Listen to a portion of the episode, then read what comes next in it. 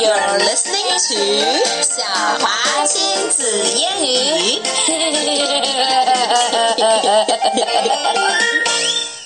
Hello everyone, this is 小华。今天呀，我们来讲大红狗 Clifford 的之 Clifford's Happy Mother's Day，母亲节快乐。Okay, so 这是一个关于母亲节的故事。Let's take a read. When I was little, my family lived in the city. My dog Clifford was born in the apartment next door. He was the smallest puppy in the litter. Litter 呢，就是一小窝，一窝小狗，那就是 one litter。那所以呀，我们以前呀一直住在城里面，而 Clifford 呢，就是出生在我 旁边我隔壁的那个公寓里面，它呀是一窝小狗里面最小的一只，所以 Clifford used to be really small.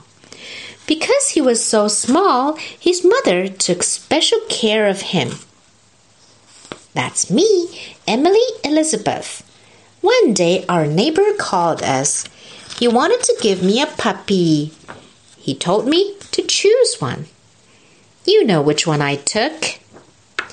因为 Clifford 最小，所以他的妈妈非常照顾他。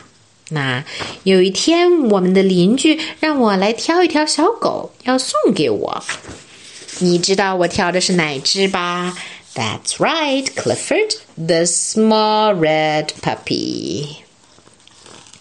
When Mother's Day came, Clifford and I wanted to get something special for my mom.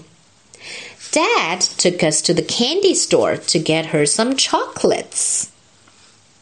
While I was choosing chocolates, Clifford saw a ribbon, 绸带或者丝带 on a box of candy. Clifford loves to play with ribbons. Oh dear. We decided to buy the candy Clifford chose. 到母亲节了，我们要去给妈妈选一些礼物啊！爸爸先带我们去了巧克力糖果商店 （candy store），要给妈妈选一些巧克力。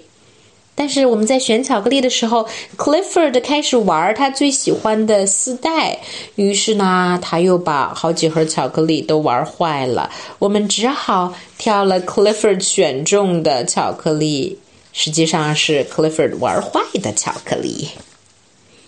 Daddy paid the candy store owner, and we went on to the flower shop. I picked out a nice bunch of flowers for my mom. Flowers make Clifford sneeze. Achoo! He had a big sneeze for such a tiny dog. We decided to buy the flowers he had sneezed on. 爸爸付了钱，于是我们又去花店 （flower shop） 给妈妈挑一束花儿。结果呢，Clifford 闻到了花香，就开始打喷嚏，而他打的喷嚏可比他的人啊，比他的狗个头大多了。我们于是又只好把他打过喷嚏的花儿都买了下来。Now we had enough presents, but I still needed a card. Daddy said I should make the card myself. We could buy paper and decorations in the store. I picked out some paper. Clifford chose the decorations. 于是啊，我们礼物买够了，但是还缺一张卡。爸爸说：“我可以自己做卡。”于是啊，我们就去买了一些纸，还有装饰品 （decorations），在一个 arts and crafts shop 啊，这种手工艺术商店。 我呢选了一些纸，而 Clifford 选了一些装饰物。I went to work as soon as we got home. Clifford watched me closely. He came a little too close. He couldn't see where he was going. What a mess! I unglued Clifford, but my card was ruined. Now I had to start over again. I got another idea. 到了家，我就开始做卡片了。Clifford 也在旁边看着，但是他离得太近了。Oopsie，他把 glue 胶水全都弄到了我的卡片上，于是我就 unglued Clifford。glue 是粘上，unglued 呢就是把它揪了下来，对吧？但是我的卡片也完蛋了，ruined 了，我还得再做一个。我又有了一个主意，another idea。I signed the card with my handprints. I forgot to close the top of the stamp pad. That was a mistake. What would Mommy say when she saw Clifford's paw prints all over my sweater? 我另外一个主意是什么呢？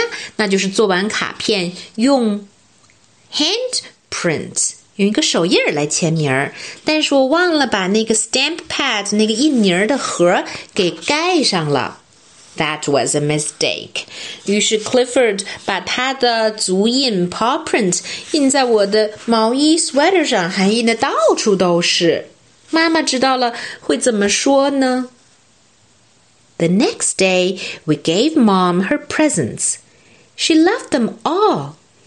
She told me not to worry about the sweater. She knew just what to do. We took it next door to Clifford's mother. My sweater fit inside her basket. Now she had a Mother's Day gift too. 第二天，我们给了妈妈那些礼物，她特别喜欢，而且她说不用着急，她知道，嗯，那个被 Clifford 的脚印沾满了的毛衣应该怎么处理。他呀，我们把他这件毛衣带给了 Clifford 的母亲，刚好放在他的篮子里面，也就是他的床上。 于是 Clifford 的母亲也有了一个母亲节礼物。Even though Clifford is all grown up, he's still his mother's little puppy. 虽然 Clifford 已经长大了，grown up，他还是他妈妈的小狗狗。now that's the end of the story. Did you enjoy it? Tell me more.